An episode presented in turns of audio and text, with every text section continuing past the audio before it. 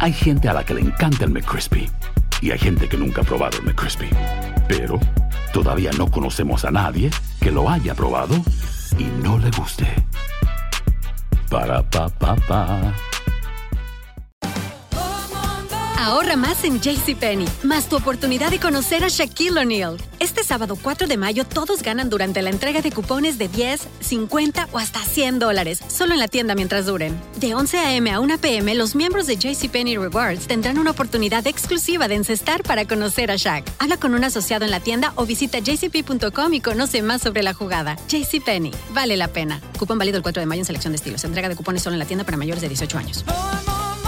Boost Mobile tiene una gran oferta para que aproveches tu reembolso de impuestos al máximo y te mantengas conectado. Al cambiarte a Boost, recibe un 50% de descuento en tu primer mes de datos ilimitados. O, con un plan ilimitado de 40 dólares, llévate un Samsung Galaxy A15 5G por $39.99. Obtén los mejores teléfonos en las redes 5G más grandes del país. Con Boost Mobile, cambiarse es fácil. Solo visita boostmobile.com. Boost Mobile, sin miedo al éxito. Para clientes nuevos y solamente en línea, requiere AroPay. 50% de descuento en el primer mes requiere un plan de 25 dólares al mes. Aplican otras restricciones. Visita para detalles. Without the ones like you, who work tirelessly to keep things running, everything would suddenly stop. Hospitals, factories, schools, and power plants, they all depend on you. No matter the weather, emergency, or time of day, you're the ones who get it done. At Granger, we're here for you with professional grade industrial supplies. Count on real time product availability and fast delivery. Call clickgranger.com or just stop by. Granger for the ones who get it done.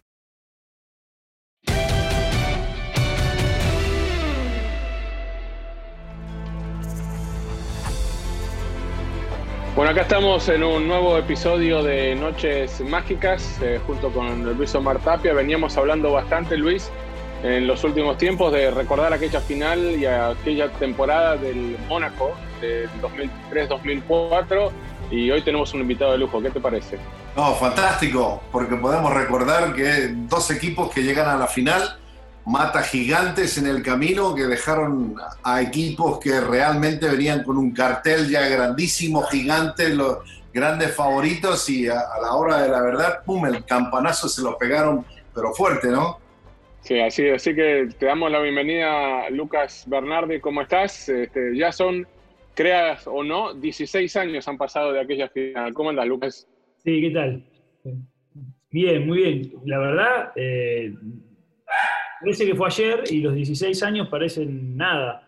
Y es muchísimo, ya muchísimo, muchísimo tiempo de algo que para nosotros fue un año, una temporada mágica, histórica, que obviamente por eso hoy estamos acá, ¿no? Por eso me toca estar acá, porque fue algo no inédito, porque cada tanto pasa algo así en la Champions, pero sí fue algo que, obviamente para, para, el fútbol francés también fue muy importante, porque desde ese lugar eh, todavía no hemos visto un, equipo francés en una nueva final de Champions.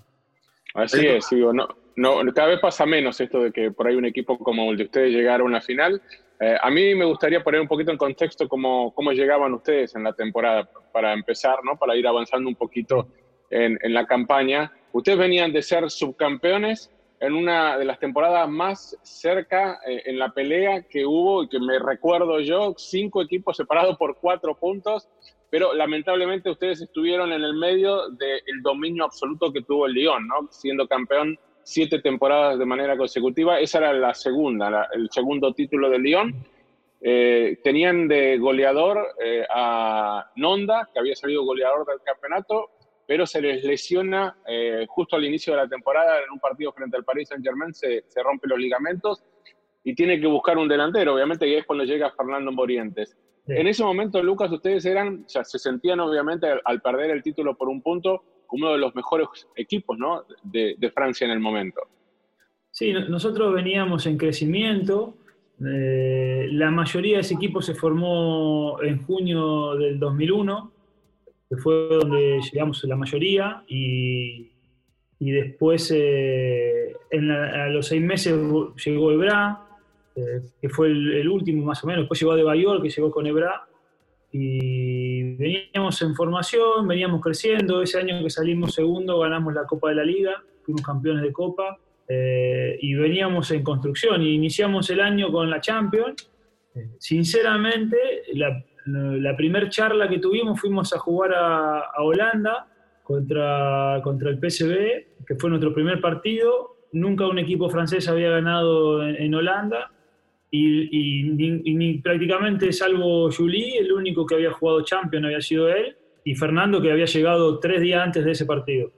Eh, y bueno, iniciamos con, con, la ilusión de decir, bueno, nos toca esto, vamos, jugamos. Ganamos, ganamos de visitante y bueno, y ahí empezó todo básicamente, sin ningún prejuicio, sin ninguna pretensión de final, sin, sin ninguna presión de final, obviamente con la presión de, poder jugar un, torneo a ese nivel y dar lo mejor, y ahí iniciamos. Oye, Lucas, eh, fíjate, eh, en el grupo cuando dices empezamos, empezamos a jugar eh, en Holanda, en ese grupo C donde también estaba el Deportivo La Coruña, que era un deportivo que era considerado uno de los buenos equipos en Europa, que cuando terminan armando este grupo con el AEK y también con el, con el PSB, mucha gente lo puso al Deportivo La Coruña como el gran favorito para pasar a la próxima ronda. Pero ustedes le pegaron una bailada, una de las goleadas más grandes de la historia del Champions. Sí, bueno, pero por eso eh, fue, fíjate cómo eh, fue un año inesperado y, que, fue mágico, porque nosotros dentro del grupo éramos, estábamos junto con el AEK, obviamente por la historia del Mónaco, que, normalmente es un equipo que, juega Champions. Eh, el, el tiene obviamente una trayectoria muy grande también. Y La Coruña venía de ser campeón, con muchos años con un equipo histórico y nos tocó, bueno, como te decía, ganamos en Holanda, eh, enfrentamos a La Coruña eh, y nos toca un resultado que, que, no es habitual. Así que se fue construyendo algo totalmente distinto y, que fue sorprendiéndonos y que lo fuimos disfrutando muchísimo porque no pasa todos los, todos los años encontrar un 8 a 3 eh, frente, a un, frente a uno de los mejores equipos de Europa en ese momento y ahí como que, como que íbamos para adelante, como que no pensábamos, como que, bueno, nos estaban pasando cosas que, no teníamos en los planes y que disfrutábamos mucho. Igual, Lucas, o sea, en Riazor había perdido 1-0 sobre el final del partido con un gol de Tristán. Eh, nadie se imaginaba el 8-3 y menos pensando que para ustedes no estaba Fernando, ¿no? Porque no estaba Morientes en ese segundo partido contra el Deportivo de La Coruña, pero jugó eh, Perso de titular y terminó anotando cuatro goles. O sea, se, les dio, todo en ese partido. Bueno, pero fue, pero fue un año que iba todo así. O sea, vos pensás que se nos lesiona el, capitán en ese momento y, uno de los mejores jugadores que teníamos en el inicio, como lo marcaste vos, eh, que fue Nondá, que, que, vuelve su primer partido, nos vamos a adelantar un poquito, eh, que vuelve en su primer partido prácticamente sin, sin haber jugado en, todo el año, sin haber tenido un partido previo, sin haber entrenado mucho y hace uno de los goles de, contra, el, contra el Chelsea. O sea, se, nos fueron dando muchísimas cosas inesperadas.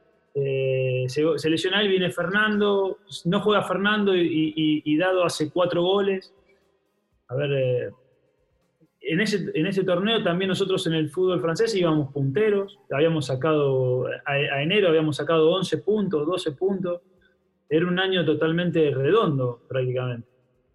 ¿Y, y Deschamps qué les decía cuando los veía ustedes que se, divertían tanto, que sacaban buenos resultados? O sea, mirando hacia adelante después de cada partido, porque el fútbol que tenían ustedes en, en ese momento era similar o momentos mejores que lo que demostraba el Lyon.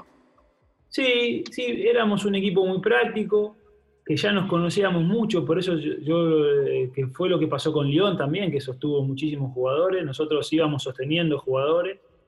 Eh, y Didier lo que decía era que sigamos ilusionados, creyendo, sin responsabilidades, básicamente. O sea, la responsabilidad del partido y de pensar esto, y bueno, y listo, y terminaba ese partido, que, eso fue para mí lo mejor. Eh, este, terminaba cada partido e iniciábamos uno nuevo, no quedábamos enganchados con lo que habíamos hecho. Bien o mal, no nos quedábamos enganchados en nada y íbamos para adelante. Y bueno, y se fue construyendo esto que fue algo bueno, actualmente todavía se sigue recordando, lo, recordamos, eh, bueno, en Mónaco con, el chat que tenemos y, y fue un momento terriblemente importante para todos. Lucas, seguimos avanzando. Se tuvieron que jugar la clasificación en el último partido en Atenas. Este, no podían perder ese día. Estaba todo muy parejo en el grupo, pero terminaron con el empate 0 a 0 como líderes. Y había varios eh, equipos que pasaron en esa temporada a los octavos de final que no son habituales realmente en la Champions. Por lo menos no, no son los nombres grandes. Algunos sí estaban, como el Real Madrid, como el Bayern, como el Milan, que era el equipo campeón. Eh, pero también tenías equipos eh, como el Praga, tenías eh, al Stuttgart, estaba la Real Sociedad, estaba el Celta, estaban ustedes, digamos, eh, era un, buen mix. Y les toca otro de los que habitualmente no juegan esa fase, que fue el Lokomotiv de Moscú en, los octavos de final. Consiguen el gol de visitante también, un partido que perdían 2 a 0 en Moscú. O sea, eso les da algo de tranquilidad. Y a la vuelta eh, terminan ganando con mucho sufrimiento también en el partido 1 a 0 apenas. En ese encuentro vos diste la asistencia para el gol, que es el gol de la clasificación. ¿Te acordás cómo fue más o menos eh, el partido, cómo fue esa jugada? Sí, la verdad que me acuerdo bien que fue, fue para mí el partido más duro que tuvimos. A ver, ¿por qué? Porque no, nunca pudimos tener control de, nada. Eh, cuando hacemos el gol en Rusia, veníamos de, haber tenido la suerte de que en un mano a mano, dos contra uno contra el arquero, o sea, la tiran afuera, de ahí viene la, jugada, nos cometen la falta, hacemos el gol, nos da vida el gol para lo que viene, y en el partido de, Mónaco fue trabado, nunca tuvimos eh, la posibilidad de, ser claros, y terminamos haciendo ese gol. Eh, y, no, no tuvimos muchas situaciones de, gol para definir el partido. Hasta el final estuvimos ahí con lo justo porque con un empate quedábamos afuera. Eh, fue, fue duro, fue uno de los partidos más duros que tuvimos. Tuve la posibilidad de dar el pase, pero circunstancialmente. Eh, y, y, ese ahí es como que, bueno, bueno, vamos, seguimos, seguimos, vamos para adelante. Bueno, y, les toca, y les toca al Real Madrid, nada más, o sea, le toca al equipo que más historia tiene en la Champions, el, Real Madrid de los Galácticos, ¿no? Con Figo, con Roberto Carlos, Ronaldo, Beckham, este, obviamente Zidane. ¿Viste cuando, ves el, ¿Viste cuando ves el sorteo? Estábamos esperando el sorteo, seguramente era el único equipo que no, que, no querés que te toque, pero querés que te toque por, por, el, por jugar contra ellos, ¿no? y bueno, y nos tocó eso, Fuimos a Madrid otra vez, ganando, ganábamos 1 a 0 en el primer tiempo, o sea, una cosa que, tuvimos cosas importantes. Eh, y obviamente después está la diferencia de, jerarquía y de nivel, que obviamente eso está, claro. Y, después abrieron y cerraron los ojos y estaban 4 a 1 abajo después de estar 1 a 0 sí, Sí, estábamos 1 a 0 y, obviamente son 5 minutos que viste cómo es. Esos son esos rivales en 5 vos parece que, el partido lo tenés y, no lo tenés nunca, nunca jamás lo tenés al partido. Y, Fernando nos termina poniendo de nuevo en partido. O sea, Fernando el, gol de visitante. Exactamente, con, un gol que parecía un gol así nomás, un, gol más, una estadística más para Fernando. Y en definitiva fue lo que nos da la clasificación después, porque nos da la chance. Pero, después de salir del Bernabéu con ese, con ese 4-2, ¿pensaban que lo podían dar vuelta? ¿Que le podían ganar al Madrid por la diferencia de los goles? En realidad nunca, nunca nos pusimos a pensar nosotros tanto en eso. Nosotros no, no, no observábamos eso. Por eso antes te dije que para nosotros era un partido, terminábamos, listo, bueno, ahí quedaba. Íbamos por el torneo, terminaba y ahí quedaba. Y, y en la charla que hace Didier para el partido de vuelta, eh, no, nos pide que no pensemos en el resultado, que juguemos. Juguémoslo, juguémoslo a ganar, no importa el resultado. Y, hasta mirá que, cómo es el destino, después te das cuenta, ¿no? Con, el tiempo y vas mirando, dice, Didier dice, y no se preocupen si no hacen un gol. No se preocupen. No pasa nada, si no hacen un gol, no pasa nada. O sea, eh, y nos hacen un gol, o sea, nos van ganando 1 a 0. Claro bueno, pero tenías también un tipo que había ganado todo, que había sido campeón del mundo, campeón de la Euro, que tenía esa experiencia como para pasársela a ustedes, Lucas. Pero yo me acuerdo que vos eh, en el Bernabéu te amonestaron y por suspensión no jugaste el segundo partido frente al Real Madrid y eso le, dio la oportunidad a, a, Deschamps de poner en cancha, creo que un poquito, un equipo un poquito más ofensivo tal vez, ¿no? Porque juega Juli, juega Rotán, juega Perso y juega Morientes. Entonces sabía que tenían que ganar, sabían que tenían que ir a buscar goles, pero nunca, nunca bajaron los brazos. Creo que esa es la actitud que tuvieron, ¿no? No, no, nunca hemos bajado los brazos. Creo que eso era lo que tenía ese equipo. Muchos chicos con jóvenes que después se transformaron en, futbolistas de, jerarquía, obviamente de elite, que, cambiaron su carrera en, esa final. Eh, igualmente siempre jugábamos de la misma manera, salvo cuando íbamos de visitante, que Didier cambiaba a Juli de punta por, por Cissé de volante, y ahí sí éramos más defensivos, pero si no, normalmente esa era nuestra estructura de base, jugar con, con Ludo a la derecha, con Rotén, con Fernando de 9-10 y con un delantero que a veces alternaba, era Perso o si no jugaba de Bayor. Y, y eso era el equipo base, con esa pequeña diferencia que te marcaba cuando íbamos de visitante, que sí tenía ese, ese recaudo. Y bueno, y, el partido termina dándose de una manera que, bueno, que pasó lo que pasó. Básicamente es como que, por eso te digo, iban pasando cosas Claro. Eh, extraordinaria, porque la charla que te dice Didi en, el, en la charla previa que estábamos todos, eh, no pasa nada. No pasa nada. ¿Jugamos contra ellos? Sí, no pasa nada. Si no hacen un gol, no pasa nada. Bueno, no pasa nada. No, y claro, ¿por qué no? que dejar, lo que ¿Qué va a pasar a nosotros si nosotros no teníamos la responsabilidad de estar en, la final? No, seguro la responsabilidad la tenían los otros, que habían gastado millones y millones de dólares para armar tremendo plantel. ¿no? Exacto, exacto, esa era la diferencia. Y luego, y luego, cuando ya lo dejan en el camino al Madrid, ya sabiendo que iban a enfrentar a Chelsea, ¿pensaron si dejamos al Madrid en el camino, por qué no podemos dejar a Chelsea también? es que ahí ya pensás cualquier cosa. Ahí ya tenés la, ya la ilusión, ya, ya, ya no tenés miedo a nada. Ya nunca tuvimos miedo, básicamente ese, ese miedo que, vos decís, uy, mirá ahora, que no, no, y nos toca este, y bueno, nos tocó este, y lo comentábamos, bueno, podría haber sido el otro, sí, bueno, pero en esta altura, para nosotros cualquiera es era importante, cualquier rival. Y nos toca el Chelsea, y a ver, también con grandes figuras, se recién, eh, hacía unos, años que ya recién ya estaba Abramovich ahí, así que, y bueno, nos tocó, eh, es más, eh, en el partido de, ida, que jugamos de local, eh, terminando el primer tiempo, nos echan a, a, así que jugábamos todo el segundo tiempo con uno menos contra un rival, obviamente que, es muy difícil con 11 y con 10.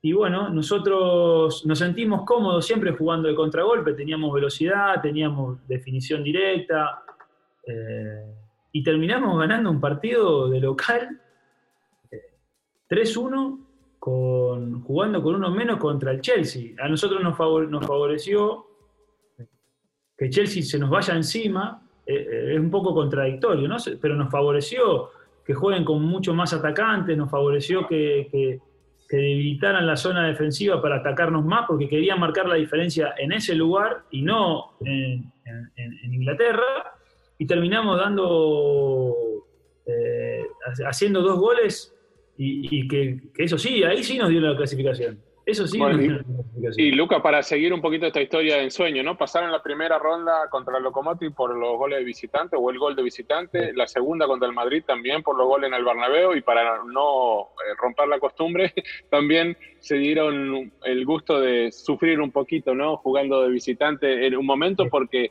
estaban quedando afuera eh, hay un cambio al principio, eh, quiero que me cuentes un poquito. Eh, decide Didier Deschamps ponerlo al negro Ibarra en ese partido en Stanford Bridge, jugando en la mitad de la cancha como volante por derecha. ¿no? El, negro cuando entraba no era titular, no, no fue titular, pero jugaba cuando entraba, jugaba como lateral derecho, ¿no? generalmente el relevo de IGB. pero ahí juega como volante. Y el partido de pronto lo estaban perdiendo 2 a 0 ya en la primera mitad eh, con ese resultado se estaban quedando afuera. Y llega esa jugada sobre el final del primer tiempo donde no sabe con quién empujó el negro, si le empujó con la panza, con el mulo, con la mano, este, no había bar obviamente, pero termina siendo un gol clave, ¿no? Que les da vida, como decís vos. Sí, por eso, a ver, lo del negro en esa posición fue porque Zico expulsado, si sé que era el habitual, pasa a jugar eh, en el centro conmigo y te juro, ese partido, los primeros 25 minutos, 25, 30 minutos, nunca había sentido tanta diferencia eh, eh, contra un rival. Nunca, lo sufrí. Cuando yo iba para adelante, la pelota ya estaba detrás mío. Cuando yo iba para atrás, la pelota ya estaba delante mío y una velocidad de juego enorme que no habíamos sufrido en toda la, Champions. Y ese gol, que ya habíamos tenido una ocasión con Rotem, eh, nos, da, nos da vida, nos cambia el ánimo, porque a partir de eso, cuando entramos al segundo tiempo, ya el Chelsea tuvo que salir más arriba, pero ya no tenía la misma energía del primer tiempo, ya no tenía la misma precisión del primer tiempo, ya la pelota no iba tan rápido como en el primer tiempo. Y ahí nos empezamos a sentir cómodos, ahí manejamos el segundo tiempo, no tuvimos inconveniente y lo terminamos empatando el partido. Y bueno, pero lo empataron, lo empataron no es un detalle, porque diste un pase bochinesco ahí, ¿no? Maradoniano, o sea, no sé, la gente que lo está mirando, porque eh, esa pared que tiraste con Moriente lo dejaste frente al arquero para, porque ese es el gol que define la serie. sí, ahí eso, eso, nos da la tranquilidad. Después de ahí ya el partido estaba, estaba terminado, ya no, no, había chance. Sí, me toca dar un pase con, con Fernando y, y, Fernando que ha estado ha tenido una Champions. Bueno, ese era el noveno gol que convertía Fernando en la Champions esa temporada. sí increíble. O sea, por eso a ver, todo, fíjate, todo lo que se, lo que, lo que se nos rompía se nos acomodaba, porque se nos, eh, nos echan a, a Cicos en, en, Mónaco, juega el negro a la derecha, que no es habitual, y, hace el gol. O sea, nos van pasando siempre cosas así. Eh, y fíjate que en la Champions esa, de visitante, jugábamos con, con que era marcador central, que, es marcador central, jugaba de lateral derecho. O sea, hemos, hecho, hemos hecho cosas o nos han salido cosas que, eran extraordinarias. Y ese debut, vuelvo un poquito para atrás, Givé juega en el sector derecho contra el PSB porque a la derecha jugaba Robén. Robén con, con 19 años, 20 años. Sí, sí, sí. Eh, eh, volaba. Y, Didier, para, para tenerlo a él, para marcarlo a él, eh, lo pone a él. Y fíjate, todas esas cosas se fueron complementando, como que fue. Nada nos hacía daño, al contrario, lo que, nos, lo que se rompía nos daba una chance más y, nos daba la diferencia en el partido posterior. Oye, y ya después de dejar a todos estos gigantes en el camino, sabiendo que ya estábamos en la final, ¿no? Sí. Eh, y pensando de que el rival digamos, también dejó muy buenos equipos en el camino, sabiendo que tenía muy buenos jugadores, un buen técnico. Pero dijeron, si le ganamos al Chelsea, si le ganamos al Real Madrid, dejamos a esto. Al Porto le podemos ganar en la final, ¿no? Sí, ahí creo que los dos equipos pensábamos lo mismo. Porque a los dos equipos, a ver, no somos habituales de ese, de ese lugar. El Porto venía como nosotros también, venía mucho en crecimiento, ya venían ganando cosas en, en Portugal.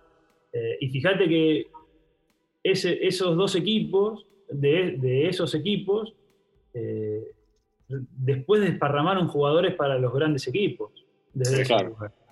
Eh, creo que nosotros llegamos con mucho tiempo de anticipación a, ese lugar. Nosotros por primera vez y única vez en, toda esa, época de Didier cambiamos el sistema de, juego, modificamos el sistema, eh, pasamos a jugar prácticamente con, línea de tres, eh, jugamos con Rotén cerrado, jugamos con tres volantes, con un con, Fernando bien sobre Costiña con, y con, con Juli bien de, bien de nueve, bien de punta. Y fue un, teníamos una, gran ilusión y bueno, nos quedamos en la puerta de algo que, obviamente es, fue histórico para el Porto y hubiera sido histórico para nosotros, ¿no? Pero bueno, fue, fue todo, fue emocionante todo lo que vivimos. Sí. la gente que llevó, a ver, Mónaco no es un club eh, con, muchos hinchas o que vayan a la cancha. Y ese día el Mónaco llevó 25.000 personas, o sea, llevó más gente que lo que habitualmente tiene la capacidad del estadio. Sacaron a toda la gente de los casinos para llevarlo por allá. Sí, eh, lo que pasa es que, lo que el Mónaco tiene, tiene una gran cantidad de hinchas fuera de Mónaco, una gran cantidad de hinchas fuera de Mónaco. Y todo lo que vivimos, eh, la previa, eh, el participar de un evento tan grande, lo que representaba para nosotros y lo que representaba para, para, todo lo que es el Principado, para, el príncipe, para toda su familia, tener una cantidad de tiempo de... Sí. lo que te iba, te iba a preguntar, ¿llegaron muy confiados o estuvieron nerviosos? Porque me pareció de que los goles que marca el Porto fueron en parte errores del Mónaco, perdiendo pelotas a 20 metros del arco del conjunto portugués. Mira, yo creo que el primer gol, que es un rebote, que es un rebote que queda ahí, eh, nosotros durante el primer tiempo habíamos tenido, creo yo, el control del partido, habíamos jugado un buen partido, no es un partido vistoso, obviamente creo que los dos equipos estábamos nerviosos, nosotros posiblemente no, no jugamos con la frescura habitual y, hasta el gol era un partido que, teníamos controlado, que no teníamos situaciones de, riesgo y que habíamos creado situaciones nosotros. Pero después del, del gol nos vamos al entretiempo, volvemos a jugar el segundo tiempo y ahí volvimos a tener la misma energía, con poca claridad, el Porto no, no atacaba pero durante todo ese proceso, que creo que fue, fue una característica muy, muy marcada de, su entrenador, eh, eh, ganó lo que ganó posteriormente, jugando siempre bastante parecido a lo que jugaba el Porto, que era un equipo que te cedía el juego y que te contragolpeaba.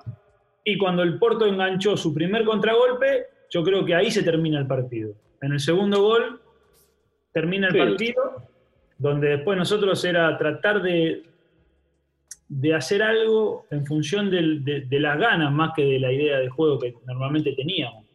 además, Lucas, tenía, tenía Deco ese equipo de Mourinho, ¿no? Porque también era un equipo planificado, como decís vos, para jugar de esa manera, pero Deco estaba en el mejor momento de su carrera, ¿no? Que después de esa temporada se va con Juli al Barcelona. Eh, hablando de Julie, hablando de Julie, porque esto es algo que nos quedó con Luis, hay, dos momentos de esa final, ¿no? Obviamente, eh, el relatarla y comentarla es una que, tuvimos la oportunidad, el privilegio de hacer muchas, pero después que termina el partido, cuando bajamos al vestuario, nos encontramos con el negro. Yo había hablado con vos, Lucas, mucho esa semana previa, pero me encontré con el negro primero y el negro estaba muy enojado con Julie. Eh, me decía que Julie había arrugado, que se había pedido el cambio? O sea, ¿qué, pasó en esa final? Porque al final perdieron a su mejor jugador ustedes, o a uno de sus mejores jugadores, muy temprano en ese primer tiempo, y eso también tuvo mucho que ver en que ustedes tal vez no salieran las cosas. Decirle cómo fue, que nosotros dimos la vuelta a la salida del túnel y Moriente lo estaba agarrando al negro Ibarra. ¿eh? Sí, Fernando lo estaba tratando de calmar al negro para que el negro no lo agarrara en liga. Eso fue lo que nosotros Pero este, son momentos, porque bueno, veníamos de semanas donde, con que esto sí era mucha tensión. El, negro estaba acostumbrado a jugar ese tipo de partidos. las finales de Libertadores, claro, ¿no? Y, y, para muchos eran, era, era la primer final, y, seguramente la responsabilidad que tenía el negro no era la misma que tenía Julie, seguramente, era otra responsabilidad la de él. Era el capitán del equipo, tenía mucho tiempo dentro del club, había otro sentimiento que tenían que ver con, cada uno y, se lesiona y se desgarra en el, primer tiempo. Posiblemente, viste cómo somos nosotros los, de este lado, los sudamericanos, a mí por más que me duela no salgo nunca. y a veces eso, a veces eso está mal tampoco, porque es, perjudicial para tu, para tu equipo también sostenerte en campo si vos no estás bien. Y ese era el sentimiento del negro, y no se lo podíamos hacer eh, Entender, ¿no? No. No, pero, aparte, el negro, tenía, su pase pertenecía al Porto y terminaba jugando la final en contra del Porto porque después se fue del Monaco. Sí, después, después de ahí se va, vuelve a Porto, vuelve a. O sea, mirá que, fíjate que, cómo es el destino, o sea, qué, qué, cómo fue todo. Y el negro pasa de Porto a nosotros, juega la final contra su equipo y vuelve después a Porto y estaba enojado, estaba muy enojado el negro en ese momento, muy, muy enojado. Eh, pero bueno, a ver, nosotros, por eso te digo, cuando perdemos a Juli, nosotros en los primeros minutos, Juli tuvo uno o dos mano a mano cercano, eh, con pelotas profundas, que era, nuestro, que era el juego que nosotros teníamos que buscar. Y ahí después perdemos eso porque ya no teníamos jugadores de esa velocidad en ese momento y, perdemos una de nuestras armas, uno de los goleadores, uno de los que marcaba la diferencia, de los que, abrí, de los que abría las defensas picando, porque obviamente una de sus características es, la velocidad, y ahí es como que se nos disminuyeron las, las, chances. Y el negro sabía, lo sintió que se disminuye esa chance, y bueno, se sentía eso, y bueno, fútbol básicamente. Fútbol y, momentos de tensión donde vos decís, eh, ¿cuántas veces más voy a estar en este lugar? ¿Cuántas? O sea, tenés que cambiar de equipo, sin duda, y, después si cambias de equipo, no sabés cuántas chances tenés. Nosotros lo, hablábamos ahí, sabíamos que, con Fernando lo hablábamos siempre, eh, y se lo decíamos a Ebra, el día que nosotros no estemos más, te vamos a ver a vos jugar todo este tipo de... Jugó como tres o cuatro más, creo, jugó después. Pero vos sabías que no, no, todos íbamos a tener esa chance, para nada. No íbamos a tener todos esa posibilidad y, y, el negro lo, sintió de esa manera. Bueno, mira, estamos llegando al final, ya se, se corta el Zoom porque sabes que tiene un límite de 40 minutos, Lucas. Eh, bueno, pero con Luis acá te queremos agradecer por haber compartido este momento con nosotros, este recuerdo de uno de esos equipos que no fueron campeones, pero que terminaron siendo históricos. Así que muchas gracias, Lucas, por estar acá en Noche bueno, Bueno, gracias a ustedes. Sí, nosotros en Mónaco, eh, en Mónaco, nosotros en Mónaco, yo no, vivo ahí, no estoy ahí, pero nos hacen parte de eso y para nosotros y para el fútbol francés, obviamente que fue un momento histórico porque no han podido lograr eh, poder tener un, equipo en ese lugar. Así que nosotros disfrutamos mucho, el Principado nos hizo disfrutar mucho y bueno, esperemos en algún momento poder encontrar de nuevo al Mónaco que estuvo cerca nuevamente de estar en una final de Champions. Muchas gracias por estar con nosotros y que fuerte abrazo.